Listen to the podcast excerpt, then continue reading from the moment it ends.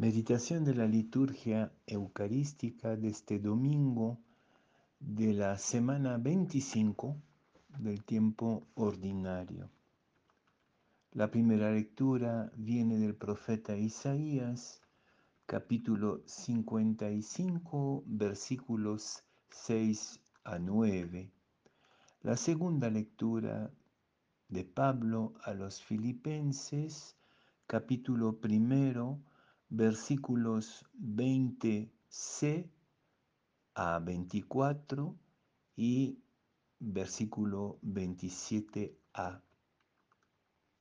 Y el Evangelio de, de Mateo, capítulo 20, versículos 1 a 16. En aquel tiempo dijo Jesús a sus discípulos esta parábola. El reino de los cielos se parece a un propietario que al amanecer salió a contratar jornaleros para su viña. Después de ajustarse con ellos en un denario por jornada, los mandó a la viña. Salió otra vez a media mañana, vio a otros que estaban en la plaza sin trabajo y les dijo, vayan también ustedes a mi viña y les pagaré lo debido. Ellos fueron. Salió de nuevo hacia mediodía y a media tarde e hizo lo mismo. Salió al caer la tarde y encontró a otros parados y les dijo, ¿cómo es que están aquí el día entero sin trabajar? Le respondieron, nadie nos ha contratado. Él es, Él les dijo, vayan también ustedes a mi viña. Cuando oscureció, el dueño de la viña dijo al capataz, llama a los jornaleros y págales el jornal, empezando por los últimos y acabando por los primeros. Vinieron los del atardecer y recibieron un denario cada uno. Cuando llegaron los primeros, pensaban que recibirían más, pero ellos también recibieron un denario cada uno. Entonces se pusieron a protestar contra el amo. Estos últimos han trabajado solo una hora y los has tratado igual que a nosotros que hemos aguantado el peso del día y el bochorno. Él replicó a uno de ellos, amigo, no te hago ninguna injusticia. ¿No nos ajustamos en un denario? Toma lo tuyo y vete quiero darle a este último igual que a ti. Es que no tengo libertad para hacerlo, hacer lo que quiera en mis asuntos. ¿O vas a tener tú envidia porque yo soy bueno? Así los últimos serán los primeros y los primeros últimos.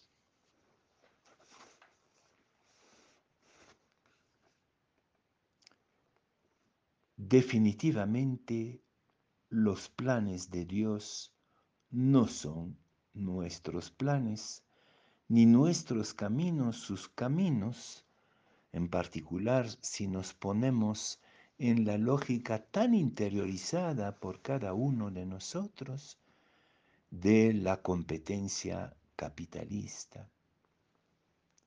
No, la, lógica del reino supone un cambio total de perspectiva y de comprensión del mundo. Para hacernos entrar en esta nueva visión, Jesús ama sorprendernos, escandalizarnos, desplazar nuestras evidencias. Este es el secreto de las parábolas. Jesús parte de lo que observa, lo imagino ahí en el puerto de Cafarnaúm, mirando a estos pobres trabajadores que están vendiendo su fuerza de, de trabajo. Y no hay trabajo para todos. Es el espectáculo del paro, de la escasez de trabajo, de la angustia de tantos de nuestros hermanos y hermanas para vender su fuerza de trabajo, a veces a cualquier precio, hasta injusto, solo para poder traer un pan a su casa el día de su trabajo. Esta es la situación de cuántos y cuántas en nuestra sociedad. Qué angustia para conseguir, la oportunidad de un trabajo aunque sea humillante e indigno. Esta es la lógica capitalista de nuestro mundo, la lógica de la competitividad y en el caso de nosotros que somos creyentes, la lógica también muy ambigua del mérito, como si hubiera una especie de comparación entre los diferentes méritos de los creyentes, una escala de prestigio en el reino. Parece que en el nuevo mundo que Jesús llama precisamente el reino, todo se voltea escandalosamente y si somos sinceros, tenemos que reconocer que esta parábola nos deja un sabor de protesta. Seguimos queriendo protestar, esto no es justo, como tantas veces lo dice el pueblo de Israel a su Dios en los profetas. Y el Señor les dice, ¿quién es injusto? Ustedes, es decir, el sistema en el cual se han metido sin pensarlo más, de mérito, de competitividad, de vender su fuerza al que pueda darte simplemente la sobrevivencia. Si nosotros hemos interiorizado, interiorizado esta forma de sociedad y de economía y de relaciones entre nosotros. Pero en el reino, en este mundo volteado, en este mundo nuevo, el Maestro, Dios, no busca ansiosamente su ganancia máxima y el gasto mínimo, pagando lo mínimo, a veces debajo de lo mínimo. No. Este maestro, este propietario, es diferente. Su propiedad, su búsqueda no es aumentar el capital, sino cuidar al trabajador e implicarlo en su viña.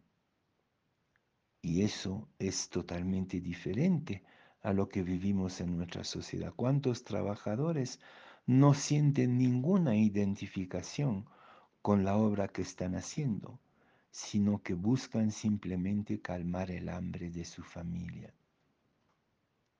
Pero además, este maestro, este propietario paradójico, rompe la justicia distributiva, comparativa, para hacernos a todos iguales.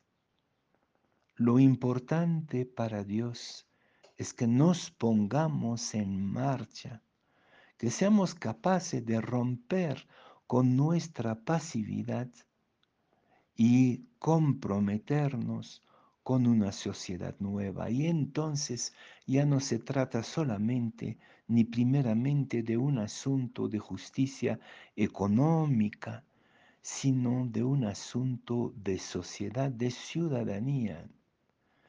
Lo que insiste, de, lo que se insiste en esta parábola es el compromiso en un nuevo mundo, como nuevos ciudadanos, volvernos parte, sentirnos implicados, sentirnos responsables todos juntos de esta nueva sociedad que anhelamos y que precisamente por la lógica competitiva, por el sistema capitalista que, que eh, abarca todo, ya parece cada vez más lejos.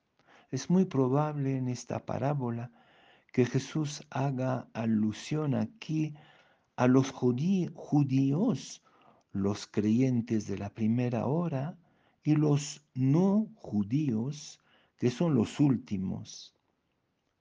Pero vale esta, este contraste de manera universal.